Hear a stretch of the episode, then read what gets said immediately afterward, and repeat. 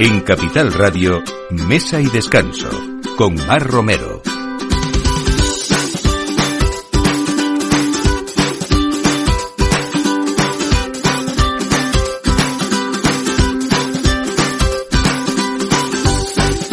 Buenos días, pues aquí estamos en Mesa y Descanso en Capital Radio en esta hora de del aperitivo de los domingos para que ustedes eh, se entretengan con nosotros y sobre todo tomen nota de todo lo que se mueve en este mundo gastronómico y vinícola también.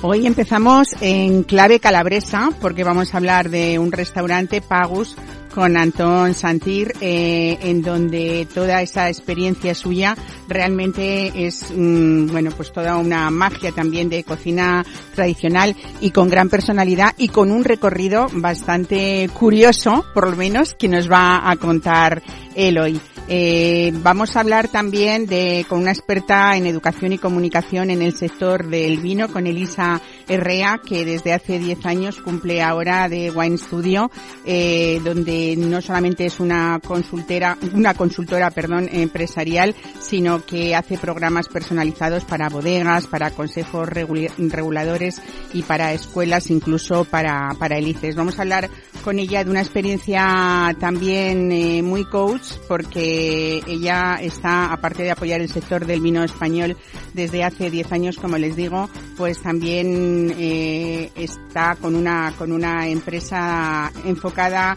en esa competitividad, pero también enfrentándose al estrés que a veces se arraiga en esa cruzada personal que tenemos todos en nuestro trabajo y está viendo cómo ayuda a, solventar esto en, en, muchos casos de empresarios y de trabajadores. Vamos a hablar también hoy con una persona que lleva más de 35 años entre fogones, cocinero, asesor gastronómico, con servicios de catering, chef privado. Eh, Javier Navarro tiene una experiencia tan rica como cualquiera de esos platos que ha ido creando a lo largo de todos estos años y también ampliando nuevas experiencias. Hoy nos va a hablar de su nuevo proyecto que es un catering, sobre todo para eventos selectos que se llama Lesoté. Hoy un gusto tenerle que hacía mucho tiempo que no le teníamos en el programa.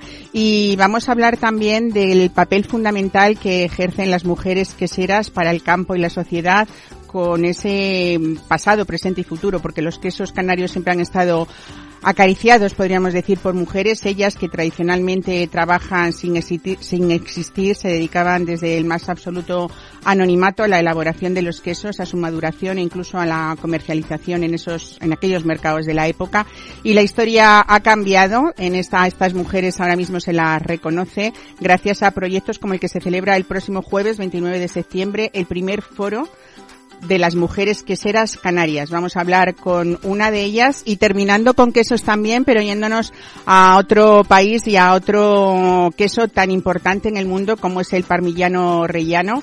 Eh, 11 restaurantes de Madrid y Barcelona van a incorporar platos y menús en un homenaje al rey de estos quesos de, de Italia y que una vez más y un año más eh, cumple con ese compromiso con la restauración a través de este festival del parmillano Rellano que empezará eh, pues hasta en esta semana, en esta primera segunda quincena de octubre, del 16 al 29 en estas dos ciudades que les comentamos.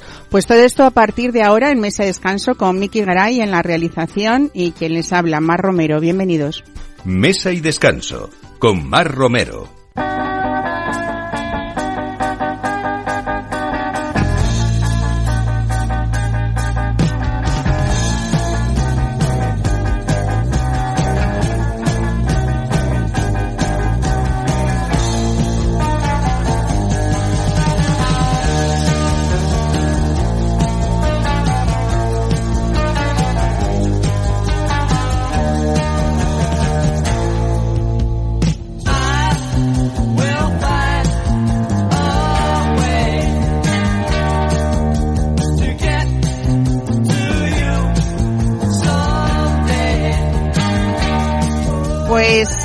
Vamos a hablar hoy, empezamos así con eh, Pagus. Pagus es un restaurante, el primer restaurante eh, de Pagus se nació de la mano del chef Leonardo Batigaglia en eh, Catanzaro, en la capital de Calabria, que es el símbolo del sur de Italia y además eh, ese característico mantel a cuadros que muchos vemos en las fotografías y lo recordamos así y desde luego una cocina donde reina la pasta y la carne. Tras esa apertura, después Antón Santir, bienvenido, buenos días Antón. buenos días. Empiezas esta aventura española, podríamos decir, eh, como desde hace cinco años en León, ¿no? Eso es. Y, bueno, decides eh, venirte a Madrid para instalarte aquí eh, con esa experiencia que tenemos que disfrutar todos, esa experiencia calabresa en lo, en lo gastronómico y también en las, en las costumbres, aunque podríamos decir que algunos dicen eh, que este Pagus de Madrid es como un poco inclasificable, yo diría que está muy claro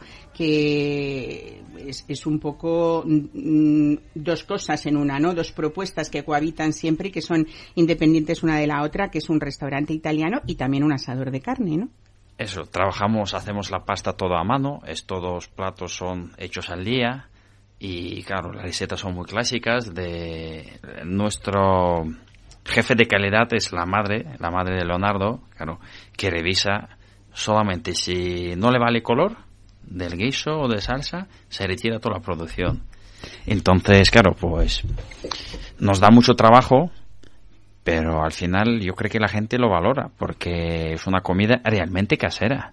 Bueno, muchos estarán escuchando a Anton Santir y estarán diciendo, pero aquí el acento calabrés no aparece por ningún sitio, ¿no?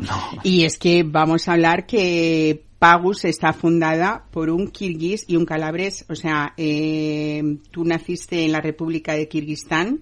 Eso es. Eh, que antaño también formaba parte de la Unión Soviética, ¿no? eso es. Hasta año 91 era un país soviético y, claro, como muchos países de esta zona, en año 91 se quedan dependientes. Pues sí, ahí es una zona muy curiosa porque realmente es una zona donde es la frontera entre cultura europea y cultura asiática. Bueno, vamos a contar, si te parece, que a mí esto de las anécdotas, Antón, me encanta, ¿no? Cómo empieza toda esta historia y este binomio de con un calabrés para que aparezca Pagus. Ahora estamos hablando eh, del de Madrid, de la calle Padilla, en el barrio de Salamanca. Eh, cuando tú residías todavía en, en tu país natal, eh, conociste a unos militares españoles que estaban de misión en Afganistán, ¿no? Eso es. Yo justamente estaba, estaba acabando la carrera y conocí unos chicos que eh, se paraban en Kirguistán para ir a Afganistán, ¿no? Y bueno, pues me recomendaron conocer España, el León, estaban justamente haciendo... Ellos, procedían de la base aérea de León, ¿no? Sí, sí, sí, sí, sí. Y bueno, yo acabé la carrera y digo, bueno, pues un año voy a probar, si no me gusta volver, siempre puedo volver y te encantó León. Sí. Y de hecho te trajiste a tu hermana, ¿no? Eso es. Eso es. Entonces, bueno, pues yo vine, estudié aquí, acabé Universidad de León también y bueno, pues eh, ya ahí mi cuñado y mi hermana estuvieron viviendo en Calabria. Entonces, bueno, yo digo, oye, pues una León, pues León es una ciudad que se enamoran, la gente que lo conoce le gusta. Y digo, bueno, pues de aquella Pagos ya estaba en Crotone, en Cadansaro y acabamos a abrir en Albania en Tirana. Ah, o sea que tú ya traías un recorrido estelero importante. Yo, yo tenía, sí, ya tenía un poco de respaldo, sobre todo, bueno, en experiencia y dijimos, oye, si funciona en Italia, funciona en Albania, ¿cómo no va a funcionar en España? En España, claro. Y, no solamente en León, sino que ¿hace cuánto tiempo en Madrid? En Madrid abrimos año pasado porque, bueno, Madrid siempre nos atraía porque siempre parecía una plaza muy, muy atractiva por... Y León es una ciudad que queremos crecer, queremos abrir más, pero, pero, claro, León ya no daba más. Entonces digo, bueno, pues vamos a probar en Madrid. Qué bueno. Bueno, Pagus se, se llamaba en homenaje a los pueblos que había en los alrededores de la Roma antigua, ¿no? A los que la gente iba a comer. Y su especialidad era la pasta, hasta 30 tipos de pastas diferentes y de, y de carnes. Y, bueno, así es, es, Pagus, ¿no? Yo creo que hay un aporte, un apartado italiano eh, que recorre prácticamente el país de punta a punta, ¿no? Eh, con vuestras especialidades. Claro, tenemos muchas recetas del norte de Italia, porque, claro, no se puede prescindir. Y luego, eh, sur de Italia, bueno, bajando de Nápoles, tiene muchísima gastronomía que es muy desconocida aquí en España, en el resto del mundo porque es menos comercial, ¿no? Por decirlo, porque además son recetas muy parecidas a recetas nuestras, mucho guiso, eh, mucho, muchos platos pesados, mucho picante, porque al final de acabo que Calabria fue reina aragonés durante 400 años.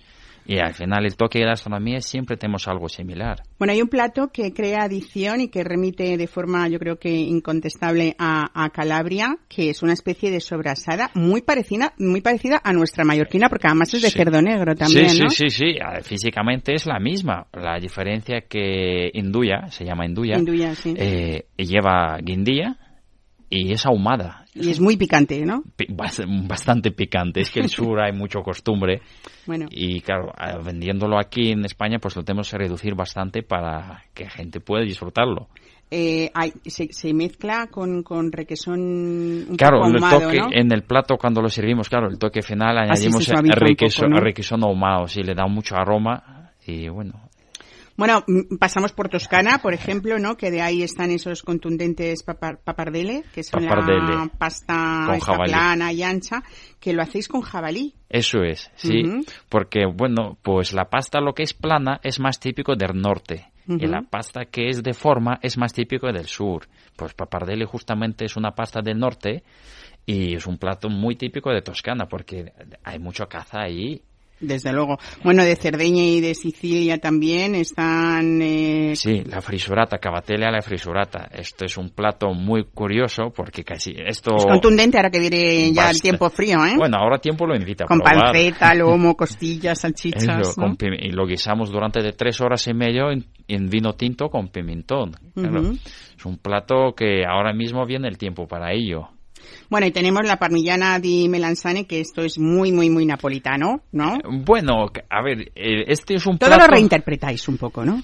Eh, es que parmigiana se hace en varias, eh, bueno, se hace en toda Italia y sobre todo depende de la zona, se hace en una manera o en otra. Por ejemplo, la mamá, ¿no? ella todavía es de old school, y todavía lo prepara con el pan relleno, porque claro, esto viene el plato antiguamente con un plato tenías que comer. Claro, claro. Era el plato único en España también, ¿eh? Bueno, nosotros día de hoy ya lo hacemos un poco en modo más light. Claro. Y, por ejemplo, si vais en diferentes zonas, pues lo hacen de una manera un poco distinta. Bueno, hay además en este plato que están esas imprescindibles berenjenas con la salsa de tomate. Vosotros le añadís huevo y, y sí, lleva huevo cocido, claro. Y el secreto es tomate, porque el tomate guisado no es un tomate sin más, es un tomate que nos da trabajo en hacerlo y ahí sabes. Y el hinojo, imprescindible también, ¿no? sí, ese toque anisado que, en Italia es casi culto también, ¿no? Mucho especie, mucha hierba, claro. Bueno, a mí me han dicho que eh, hay unos entrantes que merece la pena probar. Eh, la focacha de pinza romana con harina de arroz en vez de trigo, ¿no? Sí, y la acompañáis también con esta... Con, mm, con enduya. Con enduya y con, y con mortadela, ¿no? Y sobre todo verduras encurtidas. O sea, estamos viendo recetas como muy originales como curiosidad, ¿hay algún aporte de tu cultura de nacimiento? Eh, no, la verdad que no nos atrevemos porque son comidas tan fuertes de la zona de Kirguistán porque, claro, hay muchas razas, hay distintas y cada raza tiene su aporte gastronómico. Entonces son gastronomía de mucho picor y muy fuerte. Entonces hemos valorado varias veces, pero la verdad que nos da un poco de miedo innovar. Bueno, eh, realmente, eh, siguiendo ese estilo calabres del menú que estábamos hablando, se empieza por un plato de pasta, se continúa con esta carne, porque la parrilla de Pagus tiene diferentes cortes muy seleccionados, ¿no? Que además traéis de diferentes proveedores eh, muy conocidos por su calidad, ¿no? Bueno, el tema de carne, claro, nos da mucho trabajo, porque es un producto que siempre queremos que sea mejor y siempre de misma calidad. Entonces, claro, tenemos que comprometer con muchos proveedores que nos pueden garantizar estas, estas condiciones, que siempre sea de misma calidad y que siempre está bueno, vamos. Entonces, claro, trabajamos con varios proveedores aquí en España, trabajamos, traemos algo de Argentina también. Entonces, bueno, pues buscamos lo mejor de cada zona. Intentamos, oye, pues si hay un ribeye que es muy bueno en Argentina, pues lo traemos de ahí. Si hay una buena cadera o una buena picaña de Galicia, pues lo buscamos ahí. Qué bueno. Bueno, entre los postres eh, hay quien dice también que no nos podemos perder esa crema de mascarpone que se elabora en Cantabria, ¿no? Es un plato muy fresco que se recuerda sobre todo porque es bueno muy traemos suave, muy sí traemos un mascarpone un poco distinto porque hay una fábrica que nos lo hace eso en Cantabria que tiene un porcentaje de grasa que lo necesitamos entonces se da un toque un poco distinto y claro esto el que prueba una vez pues lo repite Con esa crema se- hacéis una tarta de nueces y chocolate que, que hay que ser golosón y estar preparado, Bueno, ¿no? Es light, es light, eh, Es light. es light, es muy light. Pero es verdad que en los postres casi no añadimos azúcares. Lo que lleva de azúcar es de cacao y poco más. Entonces, aunque es goloso, pero no es tan dulce. Antón, eh, con el tiempo en Pagus se ha ido creciendo esa oferta de vinos, a veces muy originales. Tú eres un buen aficionado y, bueno, aficionado es decir poco Bueno. porque ya eres muy profesional, ¿no? Bueno, en el mundo de, de la sumillería. Eh, quizá estás siempre un poco ofreciendo vinos mm, como especiales, ¿no? Que proceden de bodegas además de con ediciones limitadas. Claro, o- pues la idea nuestra no es ofrecer lo que puede probar por ahí. La idea nuestra es si viene a Paus, pues puede probar cosas que no va a probar en ningún sitio. A ver, te pueden gustar más, te pueden gustar menos, pero lo garantizamos que no lo vas a encontrar en otro sitio. Bueno, a lo mejor nos puedes ofrecer cosas sorprendentes, algún Barolo, algún Brunello, cosas de este tipo, esto no puede faltar. Que, bueno, Esto no puede especiales, faltar. pero para que la gente no se asuste, aparte de esas joyas a veces que encuentras especialmente, eh, muchas también mm, de la zona de León, por ese Pagus primero, ¿no? El Claro. hermano mayor español, podríamos decir Claro. también. Eh, podemos hablar de referencias que van desde los 16 euros por, por botella, que es tu idea también un poco de que la gente conozca nuevas referencias mm, amable, a- amables a los bolsillos. Claro, ¿no? ahí está la historia, porque encontrar un buen vino que, que esté bien de precio es más complicado, ¿no? Porque si estamos hablando de vinos de más de 50, 60 euros, es muy difícil encontrar que no te guste. Pero sin embargo, buscar un vino calidad-precio es Ujú. más difícil. Pero sin embargo, en León hay varias domiciones de origen que son completamente desconocidas. Desde luego. Y ahora mismo hay cosas bastante curiosas y bueno, yo veo que gente de Madrid se anima bastante a probarlo. Un preto picudo aquí no se ve mucho. Desde luego, ¿no? Esa denominación de origen de vinos de León que a veces nos sorprende gratamente, ¿no?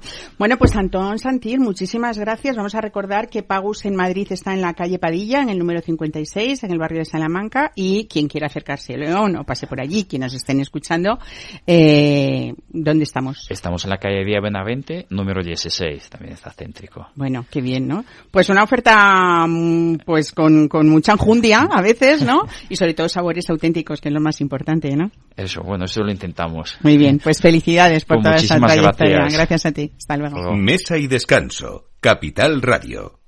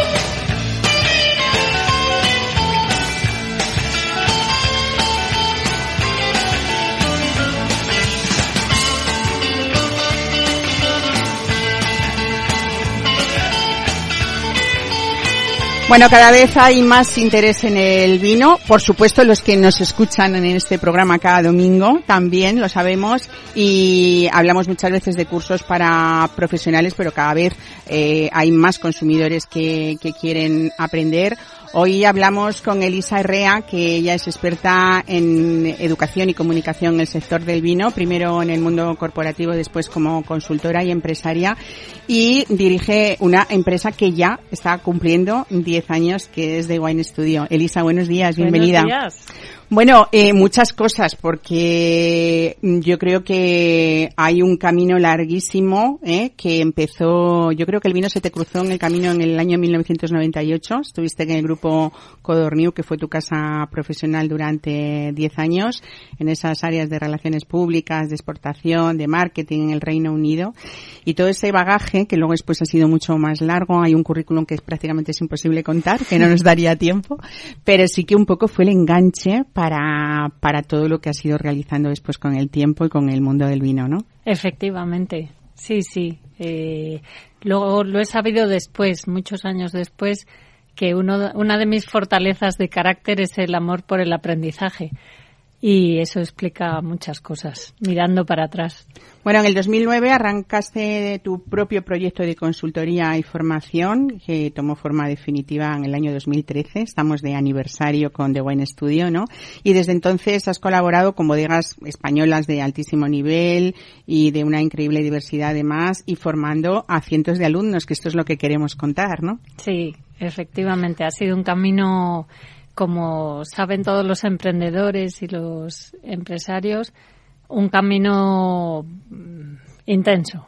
Esto no solamente es formación, Elisa, sino también desde otro punto de vista es apoyar a este sector del vino español, que tú lo estás haciendo desde 2012, ¿no? Eso es, esa era la idea original, era llevar a las bodegas una visión más internacional, más en conjunto. ¿no? A nivel de estrategia, la idea era, yo siempre he dicho que era hacer una estrategia de coherencia, ¿no? Eh, ¿Qué quieres vender y, y cómo puedes llegar allí? Que suena muy sencillo, pero pero es verdad que había que encajar todas las piezas en los diversos proyectos de consultoría. Eh, ¿Qué destacarías desde el punto de vista de la formación de, de, Wine Studio? Porque vuestra actividad ha sido reconocida en varias ocasiones por instituciones profesionales, nacionales e internacionales también, ¿no?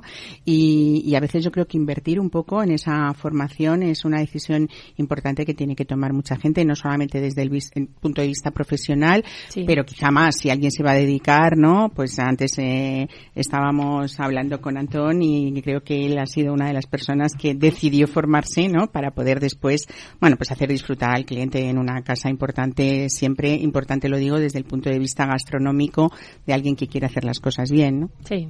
Y yo creo que eso está detrás de cualquier persona que se quiere formar. ¿no? Hay una inquietud por crecer y mejorar y que en este sector se ve muchísimo, ¿no? En todo, en todas las profesiones del sector, desde los ingenieros agrónomos hasta los viticultores, elaboradores, eh, catadores de todo tipo, sumilleres, compradores, eh, periodistas, eh, hay una gran inquietud por, por llegar a conocer más, llegar a conocer los porqués, entender cómo funciona la industria, conocer a todos los productores posibles, cosa imposible, pero, pero tener una, una buena base uh -huh. de conocimiento nos ayuda muchísimo en el camino que sea. Incluso hay cosas que nos parecen así a bote pronto como algo sencillo, pero es mucho más complicado de lo que parece, como por ejemplo, pues no sé, eh, saber por qué o qué intervienen para, qué factores intervienen para que un vino sea, sea, excelente,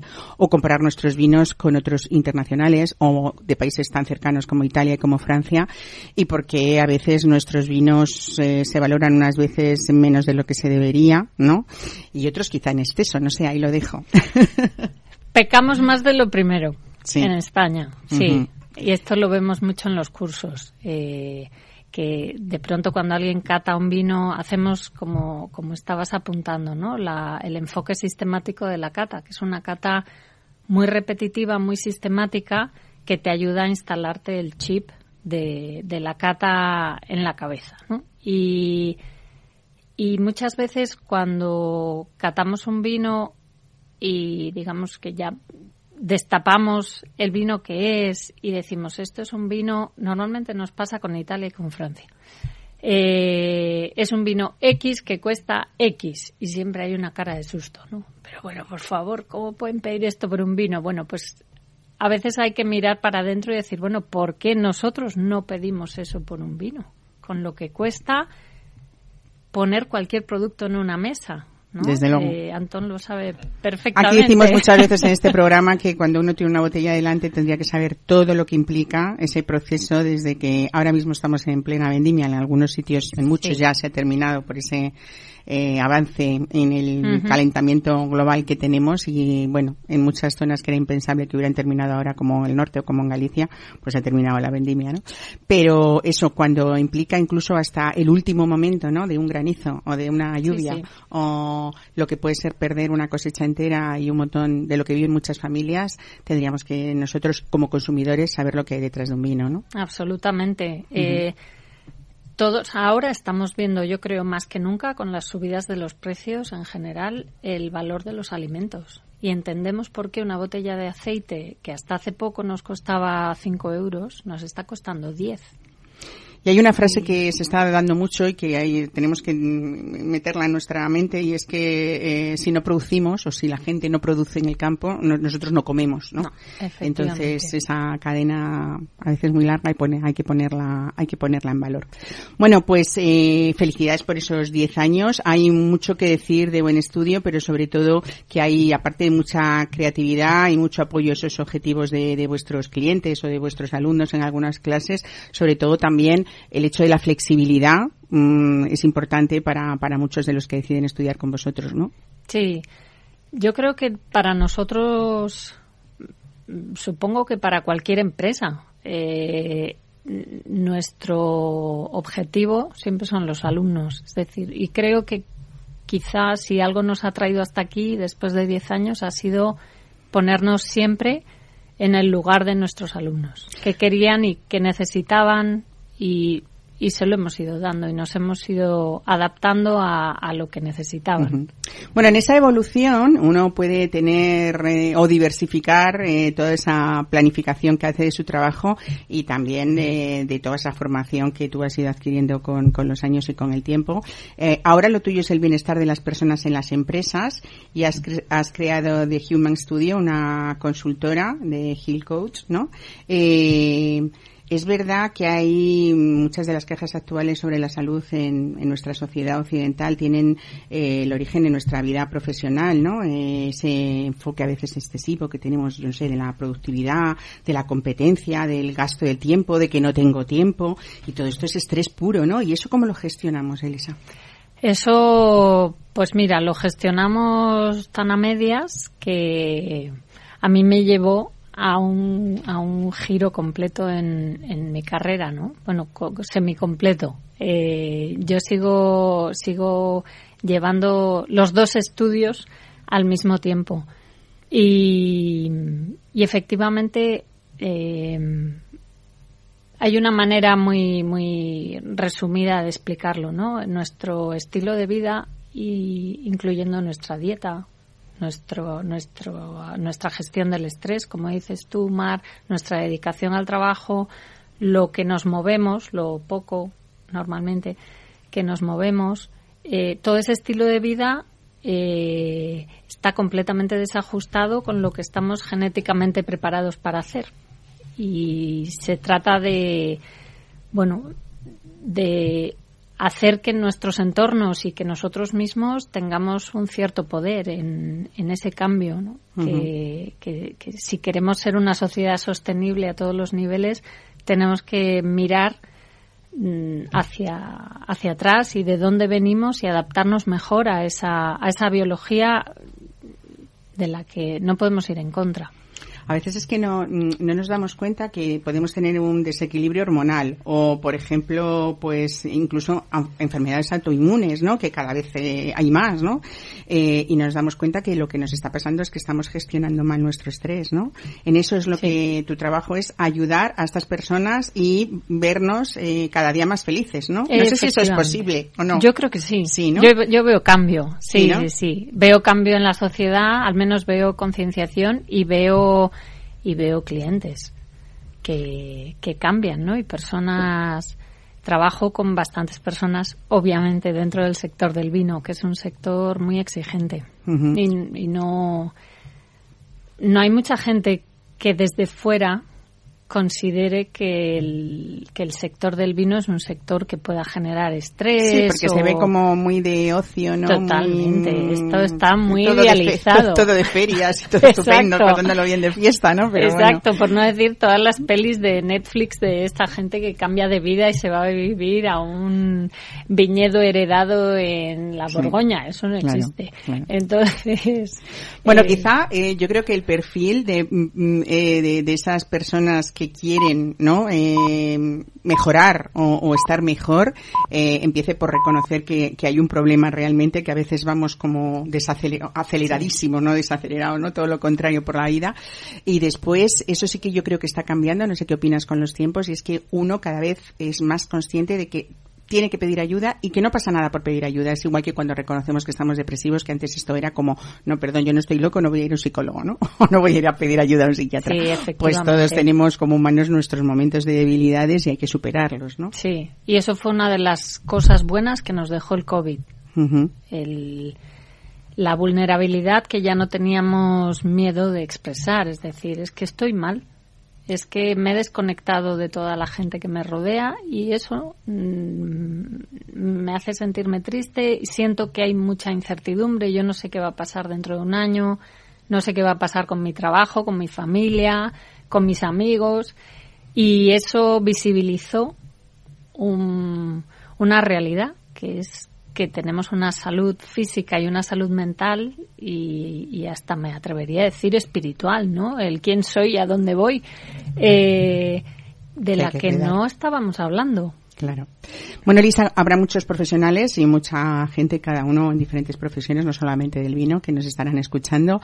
Eh, ¿Cómo acudimos a ti, a que nos eches ahí una mano? Pues mira, eh, Elisa, de momento, eh, con mi correo electrónico porque a pesar de que llevo ya prácticamente cuatro años trabajando como coach de salud y, en la formación y en la consultoría en temas de bienestar, eh, pues lo creáis o no, aún no hay página web de esto. Entonces, bueno, pues danos tu correo. a través de LinkedIn eh, o bien en mi correo Elisa Herrea Coach todo seguido, arroba gmail.com. Ahí estoy encantada de tener una primera charla porque a veces el, un proceso de acompañamiento hay que encajarlo en un momento determinado de la vida, ¿no? Y a veces yo recomiendo a la gente esperar.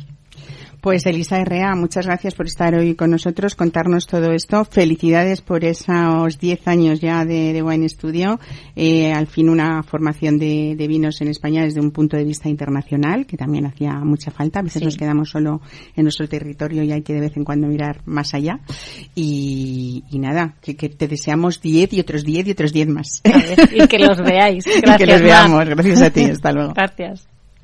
Mesa y descanso con Mar Romero.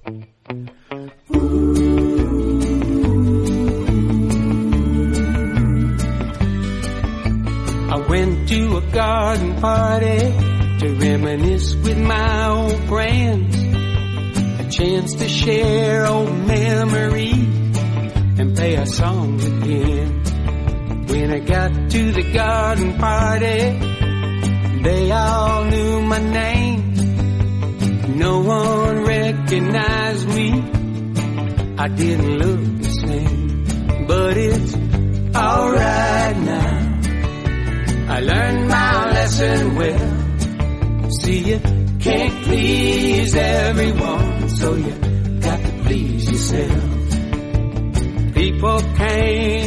Emprendedor, luchador y amante desde su oficio desde muy temprana edad. Decíamos que Javier Navarro llegaba a más de 35 años entre fogones. No sé si me pasó, ¿no? Javier Navarro, buenos días, bienvenido. Buenos días, Mar. Te, faltan unos Te faltan, ¿no? Es que muy mayor. Yo quería... No, no, no, para nada, para nada, en absoluto. Bueno, cocinero, asesor gastronómico, eh, unos servicios de catering que, de, por cierto, yo no hace 35, pero ya casi, casi podría decir que 20, que te conozco, y te conocí con un catering.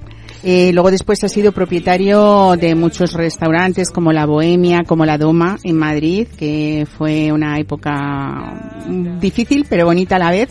Pero es que tú abrías como en plena crisis cada cosa. La de- lo de La Doma fue, es decir, en peor momento, no sé si hubiera sido después ya el COVID, pero, pero aquel fue un malísimo momento de plena crisis hostelera también. Eran como el 2010, 11, por ahí, Por 2000, ahí era, toda esa ahí. crisis que arrastró desde el 2008 muy larga.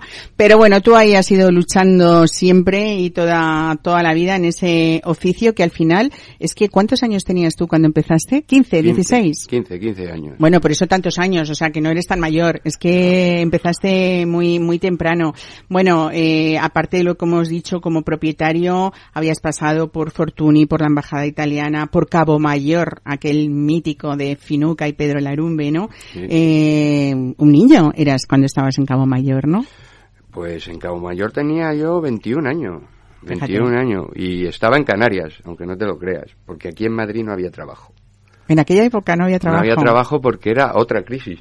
Claro, claro, tú ibas de crisis en crisis. Era, creo, do- a ver, yo hice, bueno, después de la mili, era eh, pues una crisis del, del 2004, no sé, no me acuerdo. Y me llamaron porque fui a buscar trabajo a Canarias.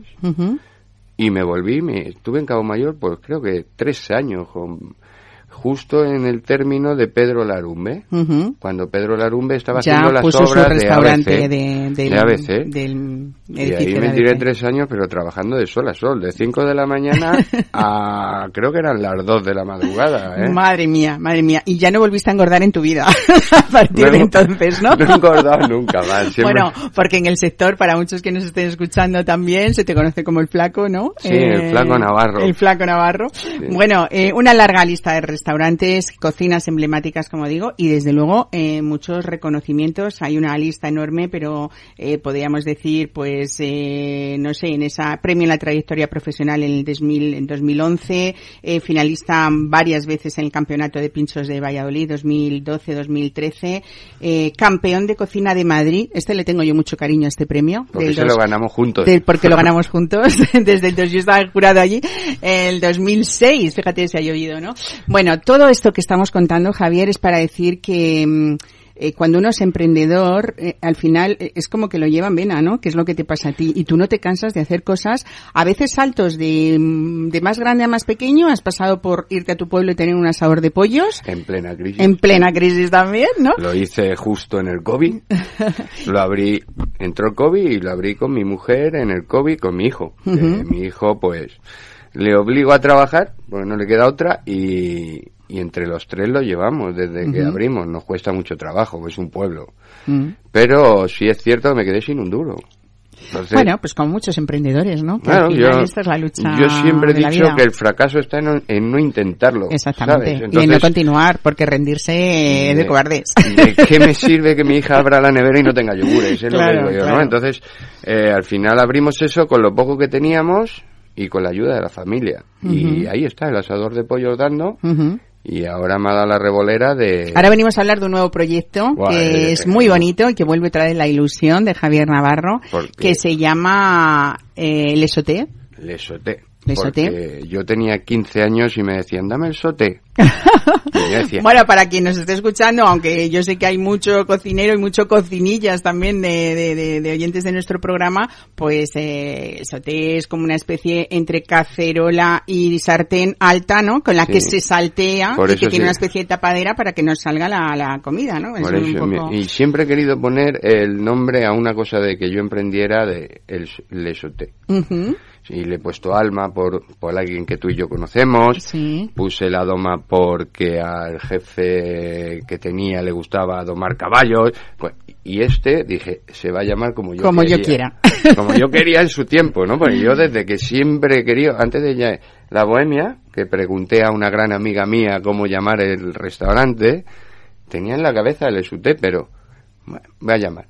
Y me pareció la bohemia un, un nombre espectacular. Bueno, fue un sitio precioso, un chalet muy bonito en Rivas Vacia Madrid, Era donde había una cocina, bueno, pues la de Javier Navarro, ¿no? Se trabajaba mucho, ¿eh? Que es de lo que vamos a hablar ahora, porque este servicio de catering que tú propones ahora, que ya habías tenido anteriormente otro, eh, realmente cuéntanos cómo es la cocina de Javier Navarro, porque ha habido mucho de creatividad, mucho de la defensa de productos siempre. Siempre. Eh, a veces yo siempre cuento que una de las cosas más difíciles que debe haber en el mundo hostelero, eh, de esto Elisa sabe bastante, me consta, es eh, ese equilibrio entre ser un buen cocinero, hacer una defensa importantísima de nuestro producto, pero ser un buen gestor de cocina a la vez. Porque si no, las cosas como que se desequilibran un poco. Quizá eso es una, sea una de las cosas más difíciles, ¿no, Javier? Es la más difícil. La más difícil. Y hoy en día, la más difícil. Sobre todo como están los ¿Sabes? productos. O sea, decía ahora mismo yo te pongo el ejemplo del asador de pollo. No estamos hablando de ello, ¿no? De, pero yo empecé comprando el pollo a 1,50 y está a 2,85. Entonces, gestiona tú el vender un pollo en un pueblo a menos de 8 euros. Es imposible. Claro, es imposible. claro. Entonces, no puedes gestionarlo. Y el, y el catering está gestionado de tal manera que el producto nos salga equilibra- equilibradamente económico para poder es que nuestro catering no tiene precio. Entonces, eh, no me refiero que no tiene precio porque valga mucho, no. No tiene precio porque yo al cliente no le doy un precio. Es cuánto tiene usted para gastar. Y tú te adaptas, ¿no? Con Y el me mejor producto que sea posible. Porque es absurdo decir quiero un catering de 35, 50. Pues es absurdo. Si la persona tiene 25, ¿por qué no lo vas a dar? Claro, no, no, eso está ¿No? fenomenal, ¿no? Entonces- Porque tú además en este conocimiento de tanto de producto como, como de nivel gastronómico has sido además dentro de todo lo que hemos contado eh, chef privado también de personalidades eh, importantes a veces durante Sí. mucho tiempo y sabes también lo que se puede hacer con mucho dinero. Eso es lo menos mm, difícil quizá, ¿no? Sé lo que es el dinero, pero no mío. Sí. Y sé lo que pasaba cuando yo cocinaba en, en la casa que cociné durante casi un año y medio, que era la casa del señor eh, Simeone, de. Cholo.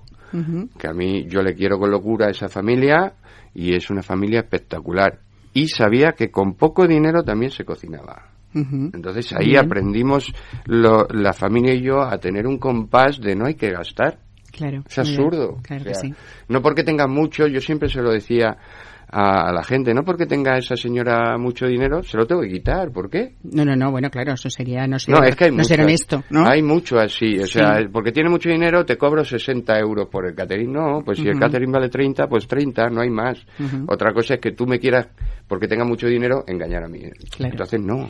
Bueno, tu catering lo que propone es que eh, tú te adaptas y vas donde, si alguien tiene una finca, tiene un jardín, tiene su casa, eh, tú le, le- le cocinas eh, donde ellos decidan. O sea, no, no, el esoté no tiene un- una ubicación concreta, sino, El lógicamente, usted es lo tiene que es la, un vamos. la cocina central la tiene en un pueblo muy bonito que se llama Casarrubios. Ujú.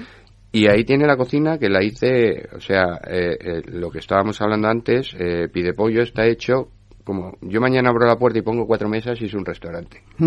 Porque mi cocina siempre la, la procuro equipar de lo mejor. Me consta. Entonces, eh, yo puedo abrir un restaurante tranquilamente, pero no quiero.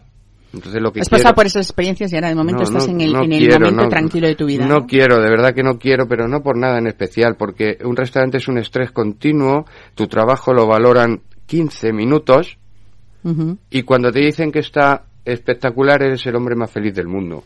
Pero cuando te dicen, "Us", Sufres como un enano. ya te tiras tres días, una semana hecho mierda, hablando mal y pronto, ¿no? Entonces, la, la historia se basa en que no quiero estrés ninguno. Antón, puedes rebatirle, ¿eh? Ya que estamos aquí casi en mesa redonda, Claro, ¿eh? para eso estamos, ¿no? Entonces, realmente lo que quiero es un catering de dar, que es un estrés continuo, un catering, no es una... Sí, no es nada fácil, ¿eh? No es nada fácil. sea, tú Y Además nunca- hay que tener, eh, pues eso, eh... Hay que tener reaños. Pues No, y sobre todo cuando también teníamos... un- eh, todo lo que lo que lo que significa el Claro. material y, Y y nosotros- toda la logística también, ¿no? Cuando teníamos catering Navarro, y tú bien lo sabes, teníamos clientes de alta alcurnia y de eh, Loef, Cristian Dior, el. Ministerio de Defensa y mucha gente que, que fue un error a lo mejor dejarlo, ¿no? Pero que me- la, vi- la vida me pedía abrir un restaurante. Entonces, abrí un restaurante y a la vez el catering. Y llegó un momento que no podía más. Y dije, o una cosa u otra, y me tiré por lo peor. Bueno, quizá yo creo que esto también lo sabe mucho eh, Elisa en su nuevo desarrollo de, de, empresa y es que lo mejor del ser humano es que nos caemos y levantamos y volvemos otra vez y nuestros errores sirven siempre para algo, ¿no? Incluso para volver a hacer lo que creíamos que no íbamos a hacer nunca, nunca más, ¿no?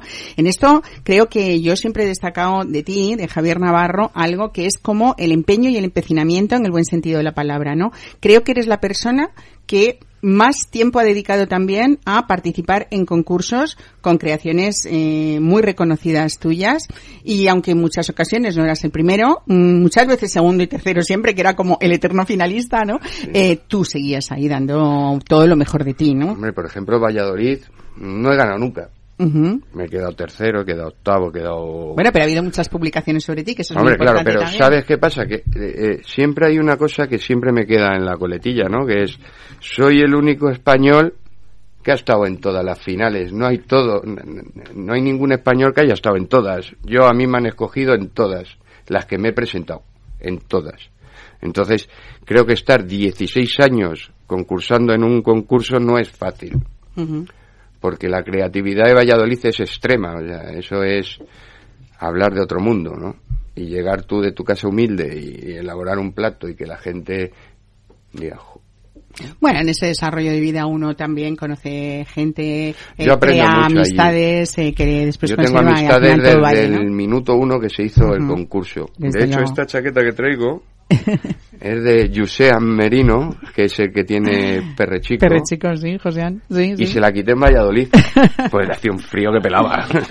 Muy bien, pues Javier Navarro, mm, nada, el nuevo proyecto desde aquí hoy, que me alegro de que nos lo des en primicia, te deseamos un camino de rosas, aunque habrá sus espinas también, lógicamente, lo sabes Sí. tú bien, pero Lesote, ¿qué tenemos que hacer para cuando alguien necesite, eh, pues no, ahora viene pre-Navidad, eh, queremos hacer cenas en nuestras casas, eh, comidas, viene una buena época de este otoño con una riqueza gastronómica que en ese sentido creo que es la mejor estación del año, si no me equivoco. Sí. Eh, ¿qué, qué, qué hacemos? ¿Qué, Pues- ¿Cómo pedimos ayuda, Javier Navarro? Ayuda no, me pedís un catering. ¿no? Pues eso, ayúdame, ayúdame en esta fiesta que tengo privada en mi Mira, casa. tengo mi teléfono particular, que es el 660 33 51 59, Ujú. y próximamente eh, estará la página web que la estamos haciendo, yo no. Es que estamos en pañales, claro. Yo no, yo no, yo no. La página web, el Instagram y todo esto, que será pues lesute.com o lesute.es, lo que nos dejen, ¿no? De acuerdo. Y, y ya está, y mi teléfono particular está para cualquier cosa. Y si no, que nos llamen aquí, que lo damos. ¿eh? Eso, y si no, que te llamen a ti, tú se lo das. Pues Javier Navarro, muchas gracias. Gracias y, a ti. Y nada, ahí con fuerza, mucho Siempre, ánimo. siempre. Mesa y descanso. Capital Radio.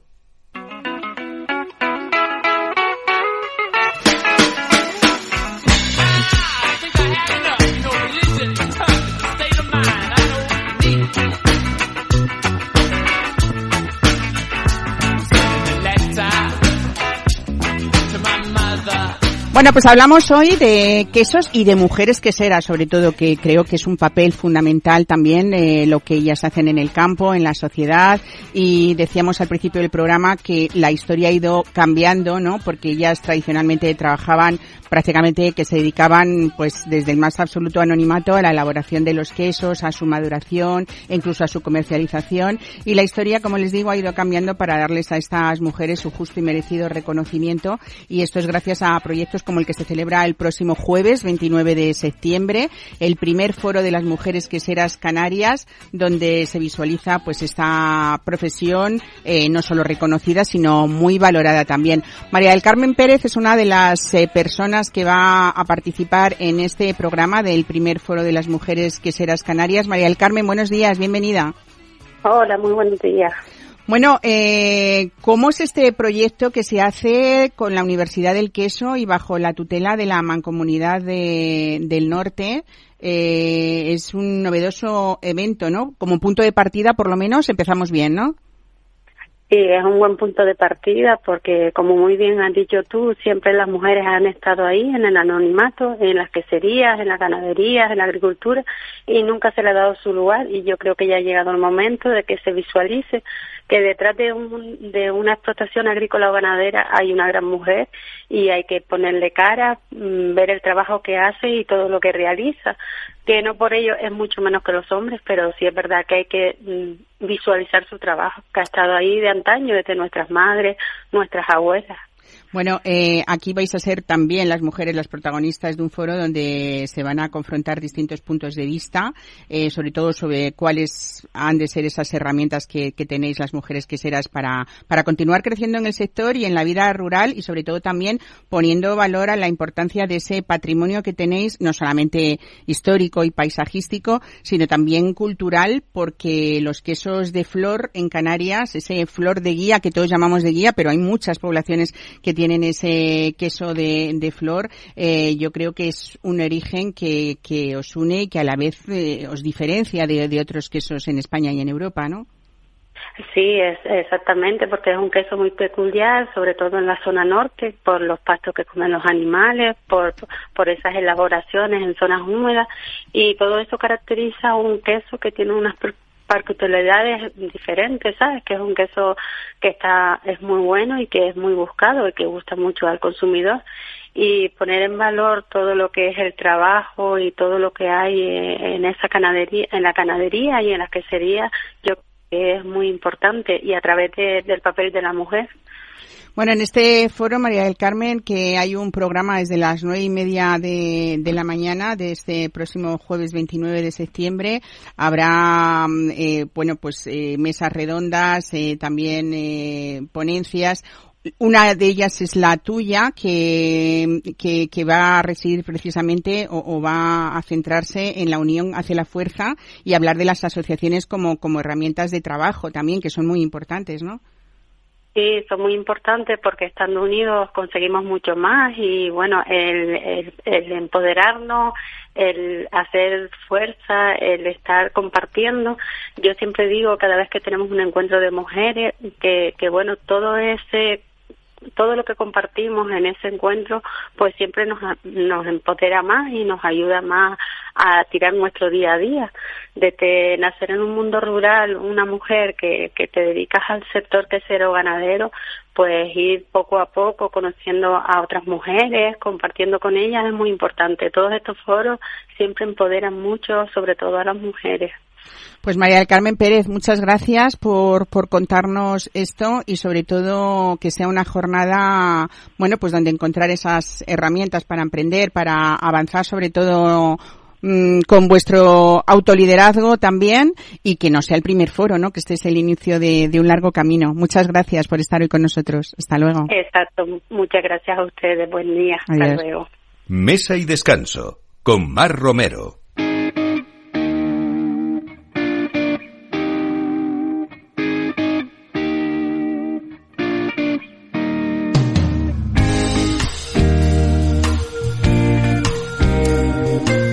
Bueno, pues continuamos hablando de quesos, en este caso uno muy muy diferente porque el consorcio de Parmillano Rellano afianza un año más su compromiso con la restauración a través del festival Parmillano Rellano que pone en valor el método de producción artesanal de este queso que cuenta con 10 siglos de historia. Tenemos con nosotros a Ángela Barusi, que es la directora del festival Parmillano Rellano.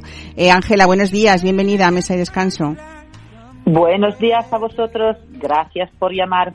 Bueno, hay, habéis conseguido que, que, este festival sea una de las citas gastronómicas más esperadas del inicio del curso, ¿no? Y lo adelantamos con tiempo porque es desde el 16 al 29 de octubre, que tomen nota nuestros oyentes, porque en estos días 11 restaurantes de Madrid y 11 de Barcelona van a incorporar platos y menús en homenaje pues al rey de los quesos de Italia, ¿no? Yo creo que es una edición eh, cada vez eh, eh, que cumple además esa, eh, el, que sea cada vez más ambiciosa, que era un poco lo que pretendíais, ¿no? Que también sea más numerosa en, el, en cuanto a participantes. Verás, el, eh, se trata de la, la, el grupo de restaurantes y de sobre todo em, embajadores de la gastronomía italiana que crece, se afianza en esta amistad con el festival.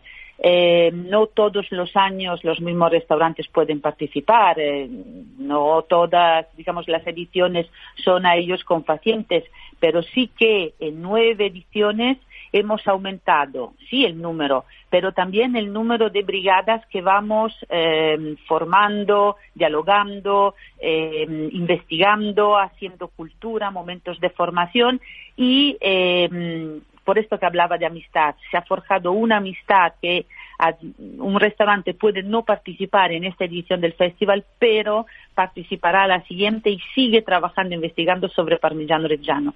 Esto ha creado un sentido de comunidad que es el mismo en el que ha nacido y se sigue haciendo Parmigiano Reggiano y es el, creo, que rende realmente eh, grande, interesante y trascendiente el festival mismo. Bueno, eh, vamos a intentar eh, resumir, pero sabiendo que tiene 10 siglos de, historia, eh, este queso además que está estrechamente ligado al territorio en el que se elabora también y que se produce con tres únicos ingredientes, que es leche, cuajo y sal, y que es un queso que no tiene aditivos ni tiene conservantes tampoco, y que además la maduración mínima a la que se somete es de 12 meses. Hablamos también incluso eh, Ángela, podríamos llegar a hablar hasta de 36 meses, creo, que es lo máximo o no de maduración, que son realmente joyas gastronómicas, ¿no? En realidad la maduración puede ser mucho más larga. Más larga, porque en el eh, mercado, sobre todo el mercado de origen, el italiano, eh, podemos encontrar piezas de parmigiano reggiano de 10 años de maduración. Dios mío, Pero son excepciones, digamos, a eh, la, a, la, a, la, norma, porque el parmigiano reggiano se puede considerar maduro a los 24, 26 meses de maduración, de al cabo de dos años. Lo que pasa es que eh, hay una investigación siempre más profunda sobre el cuidado de los animales, eh, la agricultura sostenible, que siempre lo ha sido, pero estamos esmerando pues los cuidados, la, la crianza, eh, el recorrido sobre ganadería y, forraje siempre es más eh, eh, minucioso y por lo tanto pues podemos eh, digamos intentar llevar ese producto a curaciones siempre más largas y consiguiéndolo bueno, Aún pues así, hay una maduración de parmigiano para cada expresión culinaria.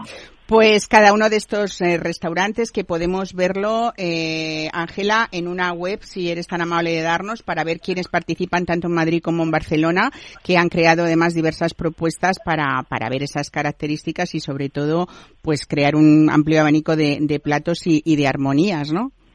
Sí, en lugar de daros una web, os doy una cuenta Instagram. Perfecto. Que es arroba parmigiano reggiano-es.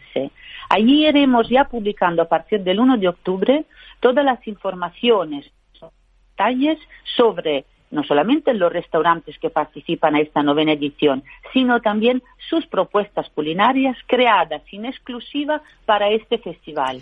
Pues Ángela. Un abanico importante, ¿no? Un abanico importante. No, eh, un abanico importante y para todos los gustos, porque tenemos a restaurantes, pero restaurantes de moda, restaurantes formales. Sí, nos tenemos que ir, Ángela Barusi, lo siento, pero quedamos ya con el tiempo limitadísimo, nos quedamos con esos consejos tuyos y con esa curiosidad de nuestros oyentes para que investiguen y disfruten en estos días, desde el 16 al 29 de octubre, en este festival. Ángela Barusi, directora del festival Parmillano Rellano, muchísimas gracias por avanzarnos todo esto. Un abrazo, buen fin de semana. Adiós. Adiós. Pues aquí les dejamos. Disfruten de lo que queda de domingo. Esperamos que hayan disfrutado con nosotros y aquí seguiremos en Capital Radio en Mesa de Descanso el próximo, el próximo domingo. Disfruten.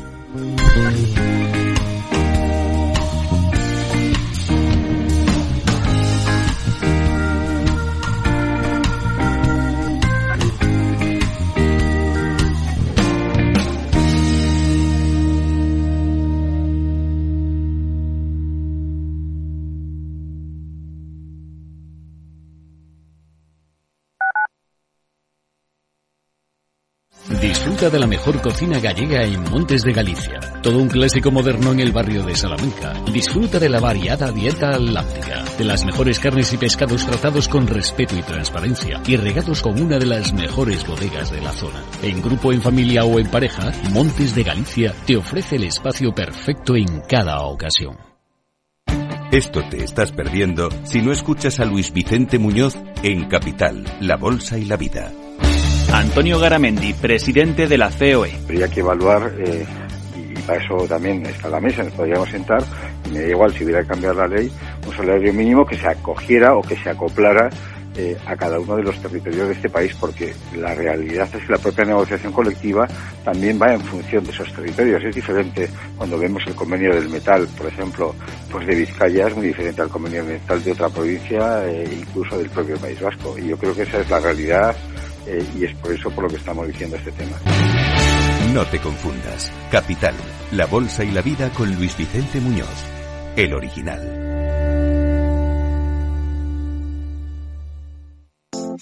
Horno San Onofre. Somos pasteleros y eso nos gusta. Utilizamos materias primas que nos hacen disfrutar y elaboramos todos nuestros productos de forma artesanal, sin sucedáneos, ni margarinas, ni grasas trans. Sabemos que las cosas buenas son importantes. Con el hashtag buscamos gente dulce. Horno San Onofre, calle San Onofre 3, teléfono 91 532 9060, www.pasteleriasanonofre.com. No pierdas detalle de todo lo que afecta a tus inversiones y a tu bolsillo. Toda la información en Mercado Abierto con Rocío Arbiza, de 4 a 7 de la tarde en Capital Radio.